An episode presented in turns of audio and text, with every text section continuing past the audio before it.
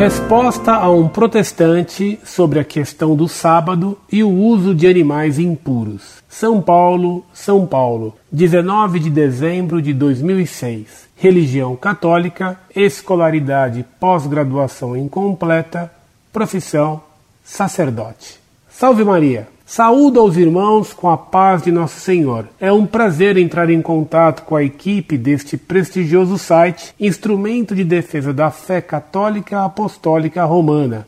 Entro neste site para edificar e ser edificado. Queridos amigos, sou sacerdote da Santa Igreja Romana há 22 anos. Amo a igreja e o sacerdócio e é realmente muito gratificante para mim ver que existem pessoas que ainda lutam com o mesmo amor e empenho que os santos lutavam pela glória do Senhor e pela verdade revelada através do ministério apostólico da Igreja Católica Romana. Queridos amigos, há algum tempo, para ser preciso 20 dias, recebi de um herege filho de Lutero algumas perguntas em um tom bastante desafiador.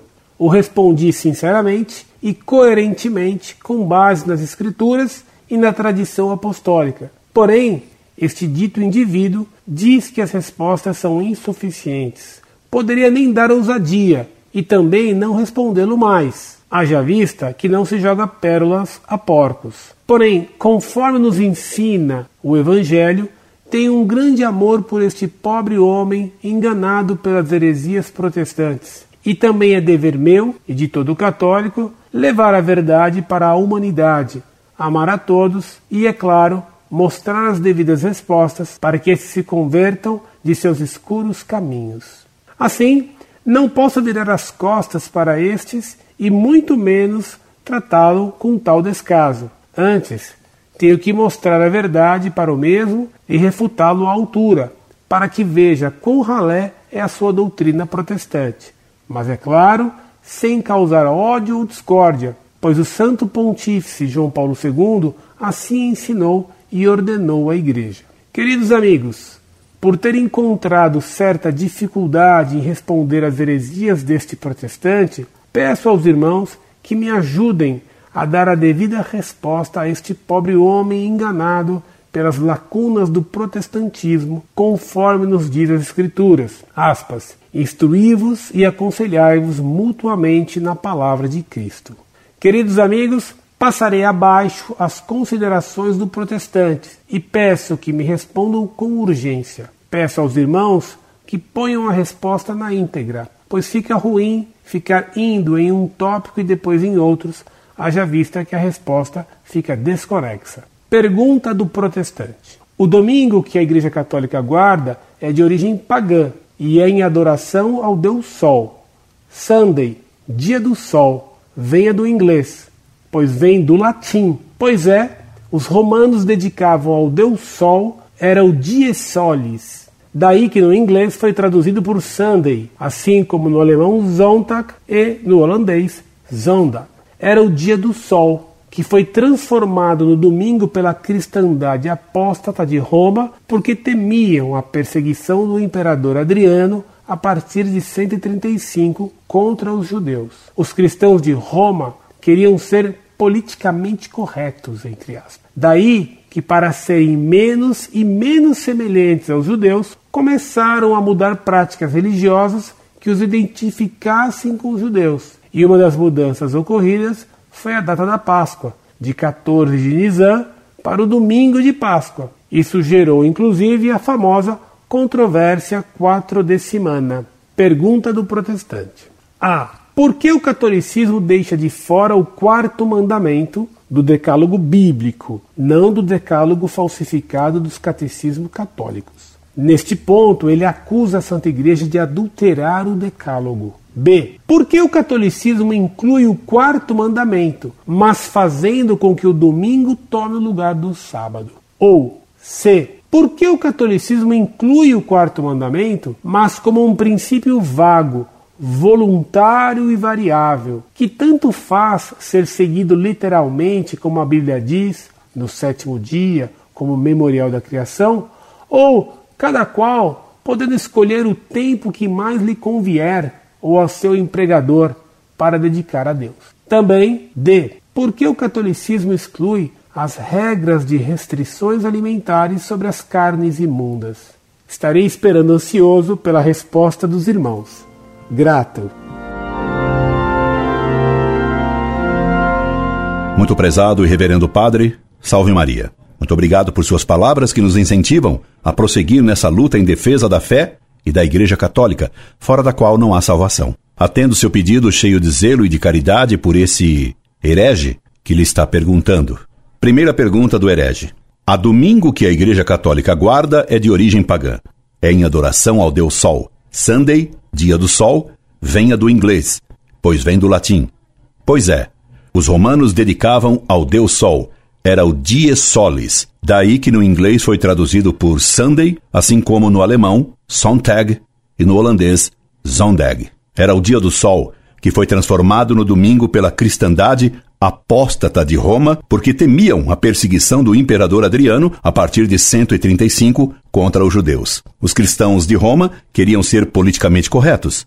Daí que, para serem menos e menos semelhantes aos judeus, começaram a mudar práticas religiosas que os identificasse com os judeus. E uma das mudanças ocorrida foi a data da Páscoa, de 14 de Nissan para o domingo de Páscoa. Isso gerou inclusive a famosa controvérsia quatrodecimana.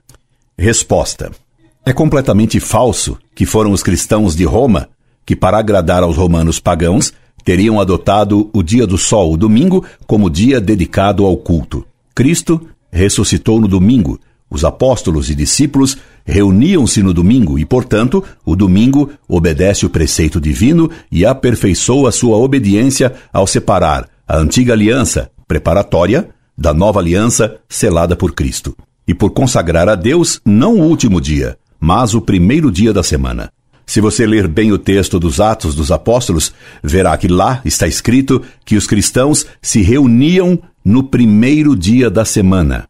No primeiro dia da semana, tendo-nos nós reunidos para a fração do pão, Atos dos Apóstolos, capítulo 20, versículo 7.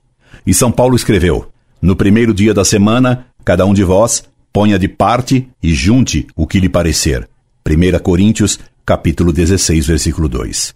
E no Apocalipse, diz São João: Um dia de domingo fui arrebatado. Apocalipse, capítulo 1, versículo 10. São João morreu nos anos 90. Santo Inácio de Antioquia, no ano 107, diz aos cristãos do seu tempo que de nenhuma maneira os cristãos devem sabatizar.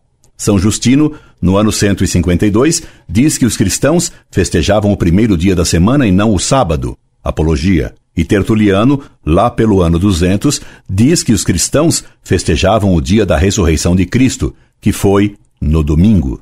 A Didaquê, que é um dos documentos mais antigos da era cristã, diz: No dia do Senhor, no domingo, reuni-vos todos juntos para a fração do pão e dai graças, oferecendo a Eucaristia depois de confessar os vossos pecados, para que vosso sacrifício seja puro.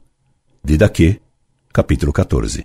E o historiador romano Plínio, em carta ao imperador Trajano no ano 96, escreveu: Os cristãos têm um dia fixo para reunir-se e louvar o seu Deus. Como o senhor vê, padre, não faltam provas históricas de que os primeiros cristãos guardavam o domingo e não o sábado. Já no Antigo Testamento mesmo, em que se considera como dia de descanso às vezes o primeiro, às vezes o oitavo dia.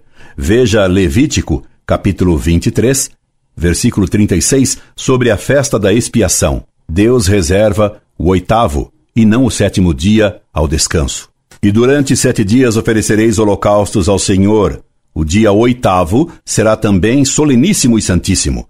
E oferecereis um holocausto ao Senhor porque é dia de ajuntamento e assembleia, não fareis nele obra alguma servil.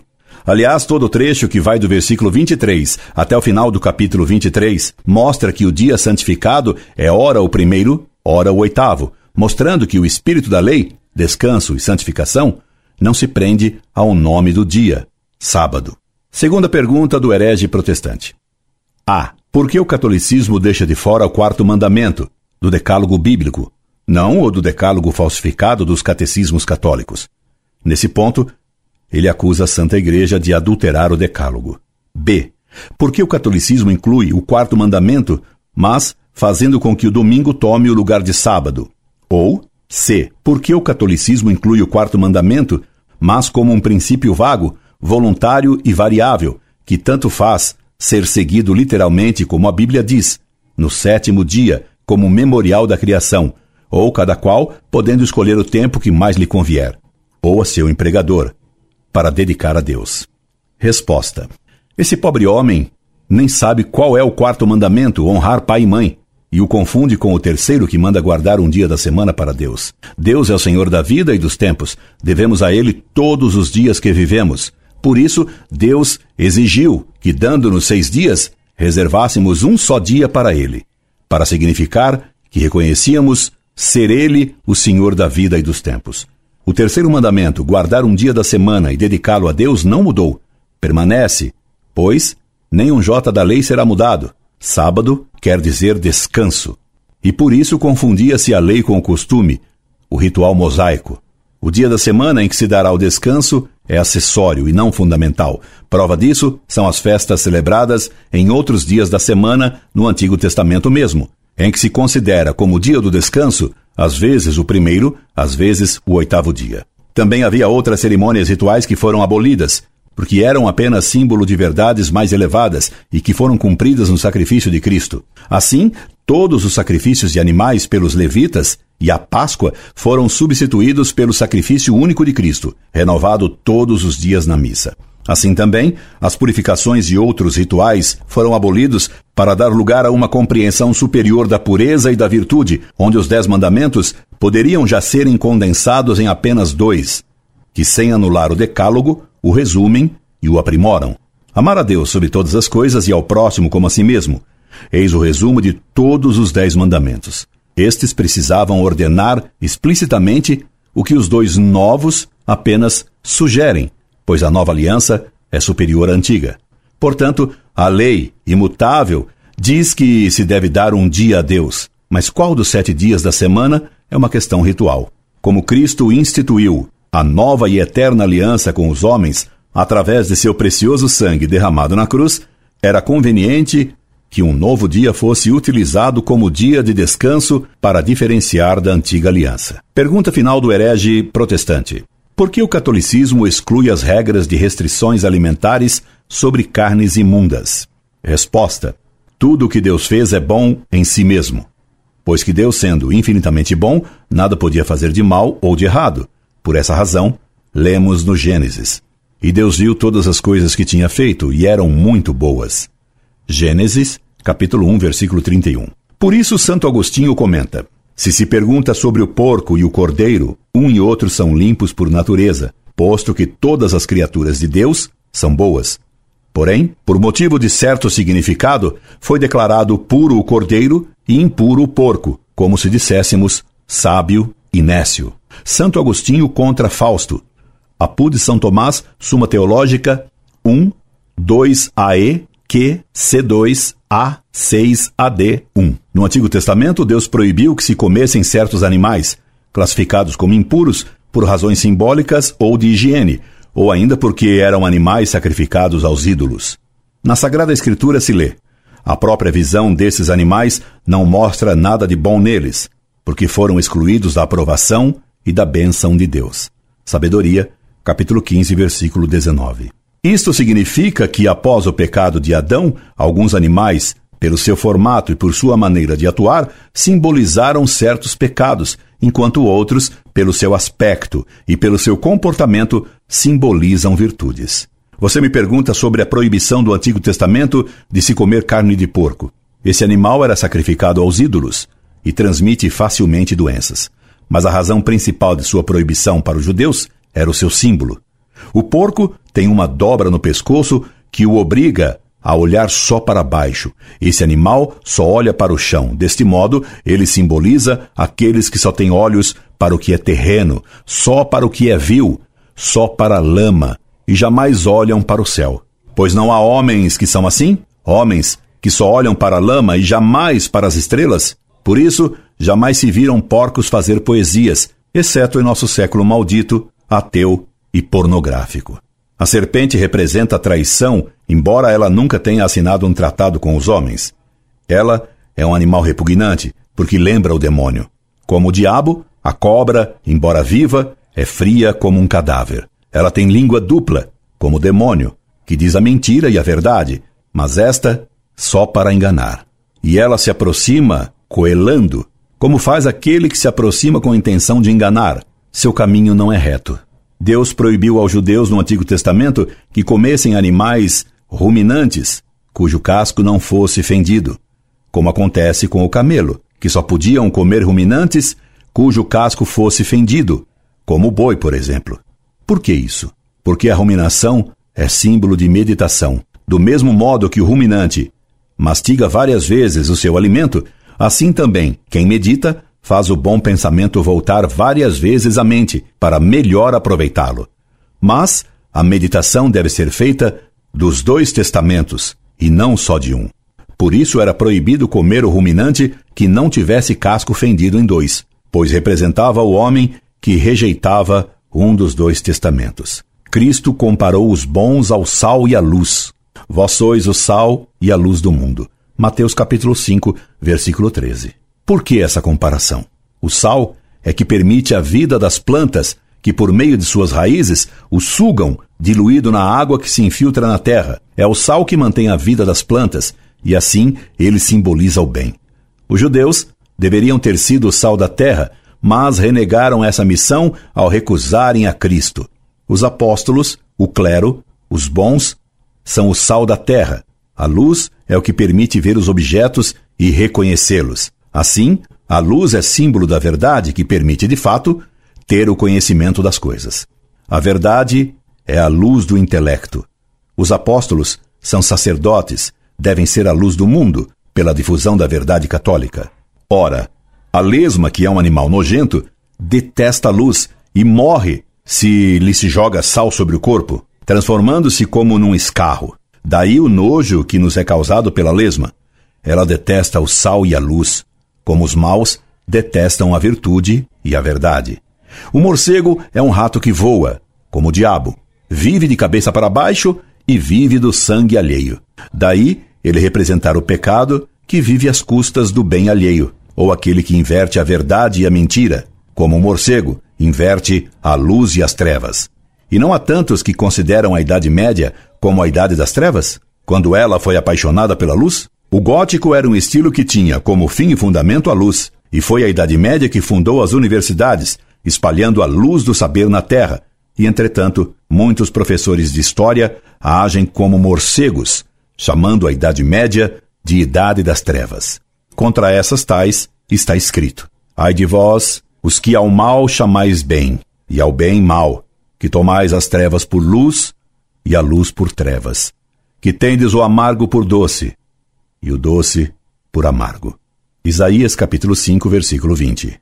E como esta maldição cai perfeitamente para os teólogos modernistas e progressistas. O leão representa a grandeza não só por Deus lhe ter dado uma juba gloriosa, mas porque deu a ele um defeito precioso na vista, que só lhe permite ver coisas grandes e não as pequenas, para ensinar aos homens que não devem dar importância a ninharias. No Novo Testamento, depois de consumada a redenção, Deus deu uma visão a São Pedro, fazendo-o ver um lençol que descia do céu, contendo toda espécie de animais, puros e proibidos. E São Pedro ouviu a voz de Deus que lhe dizia: Mata e come. E quando São Pedro contestou: Jamais comerei o que Deus chamou de impuro, a voz de Deus três vezes lhe disse: Não chames de impuro o que Deus purificou. Atos, capítulo 10, versículo 15. Desse modo, Deus ensinou que as proibições de comer certos animais estavam superadas e abolidas, porque a realização da redenção tornara sem necessidade as proibições meramente simbólicas, porque onde há a realidade, desaparece o símbolo delas. Esperando tê-lo atendido, Padre, e rogando a sua bênção sacerdotal, subscrevam-me atenciosamente. Incorde Jesus Semper, Orlando Fedeli.